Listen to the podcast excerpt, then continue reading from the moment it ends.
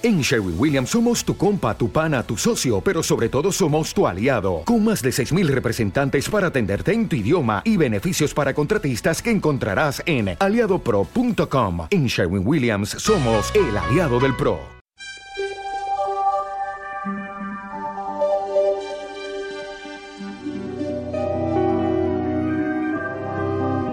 Bienvenidos amantes del saber. Esto es Radio Filos Sofía.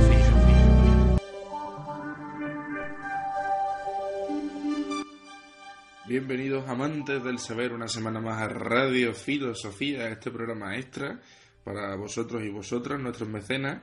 Y en esta ocasión, en un día tan especial como hoy, 23 de abril, Día del Libro, lo que vamos a hacer es introduciros en algunas obras que consideramos fundamentales y de obligada lectura no ya solo en este año o en lo que resta de año, que siempre nos ponemos los desafíos con un año vista o al final del mismo 2019, sino recomendaciones de lectura de cara al futuro, teniendo en cuenta que hoy es el mejor día para hablar de nuestros grandísimos amigos que son los libros.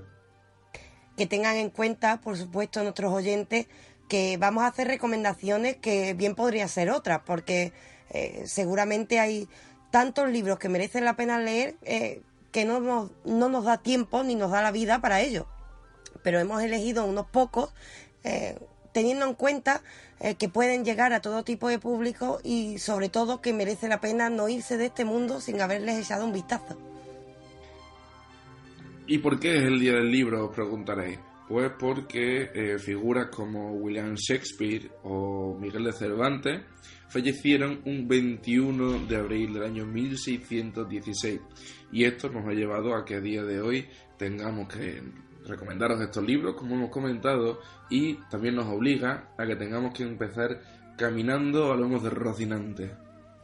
Sí, pero hay que decir antes, Marcos, que aunque celebramos efectivamente el Día del Libro recordando a Cervantes, a Shakespeare y a otros grandes, eh, en realidad hoy en día sabemos que Cervantes en realidad murió un 22 de abril. Lo que pasa que cuando, cuando decidimos celebrar el Día del Libro en este 23 de abril, creíamos que eh, confundimos más bien la fecha de su entierro con la de su muerte.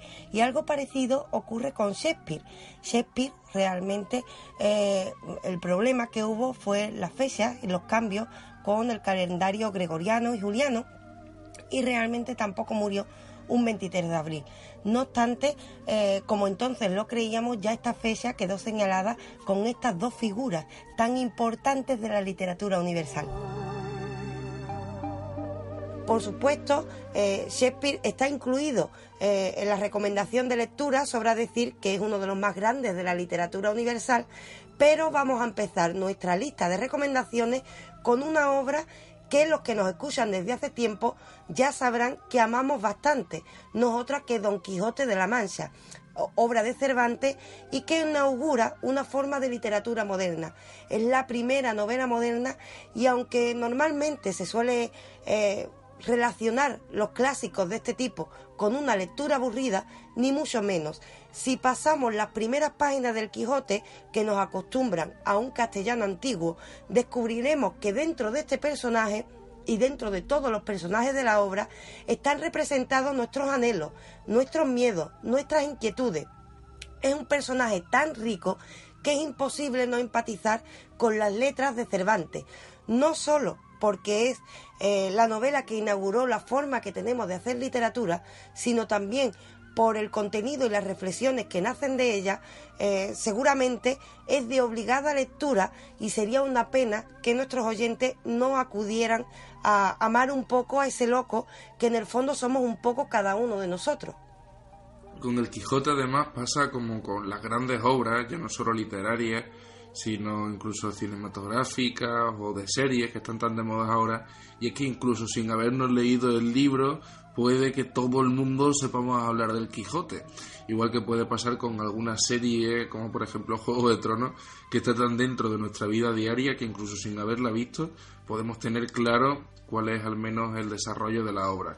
Y muchas veces nos conformamos con esto, de saber de qué trata para dar por leído el libro, y no damos el valor que tiene a la belleza literaria con la que está escrito el Quijote y a la palabra por palabra dada por Miguel de Cervantes. Eso es parte de la obra de arte, más allá de que efectivamente la historia eh, sea una historia bellísima y con un significado tremendo también, que ya tratamos en Radio Filosofía y que volveremos a tratar. Cuando hablamos del Quijote estamos hablando de un autor como Cervantes y un maestro a la hora de escribir en castellano y hablamos además de un personaje literario que ha traspasado no solo el libro y la pantalla, sino que este personaje literario se ha convertido en un símbolo, en el símbolo de aquel que persigue sus sueños, en el símbolo del que cree en lo imposible, en el símbolo, eh, al fin y al cabo, de una locura sana, con lo cual está en el inconsciente colectivo. Cabe decir que por mucho que escuchemos hablar del Quijote, nunca lo conoceremos tan bien como cuando acudamos a las letras de este genio a la que es necesario acudir tanto como el siguiente que llega.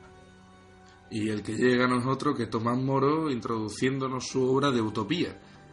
Tengamos en cuenta, por hacer una primera reseña de este libro, que el término utopía nos ha llegado como aquello absolutamente inalcanzable, pero que sería lo más factible o lo más provechoso para la humanidad o al menos para un grupo de personas.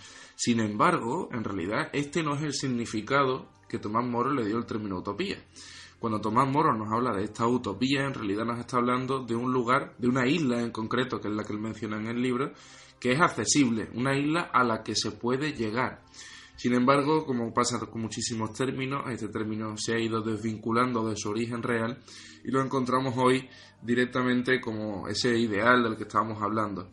En cualquier caso, otra cosa curiosa del libro de Utopía, escrito en 1516 por este personaje británico que se enfrentó también a la reforma protestante, enemigo de Martín Lutero, era pensador, teólogo, político, humanista, escritor, en fin, un currículum excepcional. El nombre, el que es a lo que iba, el nombre original de la obra es librillo verdaderamente dorado, no menos beneficioso que entretenido, sobre el mejor estado de una república y sobre la nueva isla de Utopía.